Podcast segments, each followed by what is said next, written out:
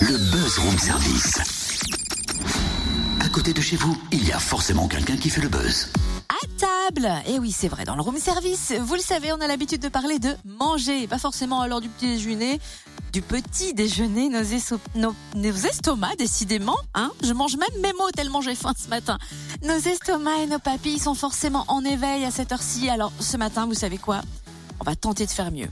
Oh, Si, si, c'est possible de faire mieux. On va, par exemple, voir comment bien manger pour préserver notre santé, prévenir aussi certaines grandes maladies. Et pour cela, on fait appel au professeur Henri Joyeux, chirurgien cancérologue, pionnier de la prévention primaire par l'alimentation. Il est en Bourgogne-Franche-Comté cette semaine, dès aujourd'hui d'ailleurs, pour présenter ses dernières recherches sur la bonne nutrition pour freiner, voire stopper les grandes maladies qui nous touchent. Bonjour professeur Joyeux. Bonjour. Alors le thème de cette première conférence, faut-il manger bio? Est-ce que les aliments dits bio ont réellement une qualité nutritionnelle supérieure à ceux qui viennent de l'agriculture conventionnelle? Alors, il n'y a pas de doute que la réponse est oui, mais attention, pour des produits de chez nous. Je parle de notre propre pays, non pas que je n'aime pas les Espagnols, les Italiens, les Turcs ou les Chinois, mais il y a une véritable sécurité pour les produits de l'agriculture biologique en France, parce que je sais qu'ils sont parfaitement contrôlés, en particulier par EcoCert, et que j'ai fait des études très précises dont je parlerai, qui démontrent la supériorité des produits bio, c'est ce que j'appelle le maillot jaune sans dopage par rapport à ceux de l'agriculture conventionnelle. On néglige tant que ça que l'alimentation peut être responsable de diverses maladies Ah, mais c'est une certitude. Et je pense que le grand public est en train de le comprendre avant les médecins. En deux mots, si vous voulez, les médecins sont centrés sur les maladies, les diagnostics, l'imagerie, la biologie. Alors que le grand public, lui, il est centré sur la santé. Il ne veut pas la maladie. Donc ce qui l'intéresse, c'est comment prévenir le cancer, comment prévenir telle maladie inflammatoire, telle maladie auto-immune. Eh bien, tout cela est possible et je vais donc l'expliquer autant à près de Dijon, à Chevigny, que à Besançon sur le développement et le fonctionnement de notre système immunitaire.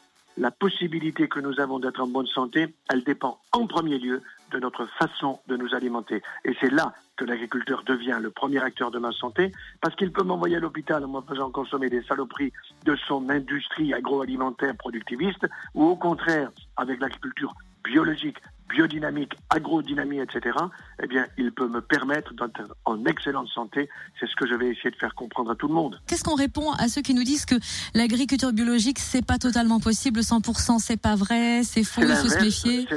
C'est totalement l'inverse. La Terre peut nourrir 100 milliards d'hommes. Nous n'y arriverons jamais. Il suffit de nous organiser. Et l'agriculture biologique, elle est créatrice d'emplois, elle est créatrice d'économie, elle est créatrice de santé.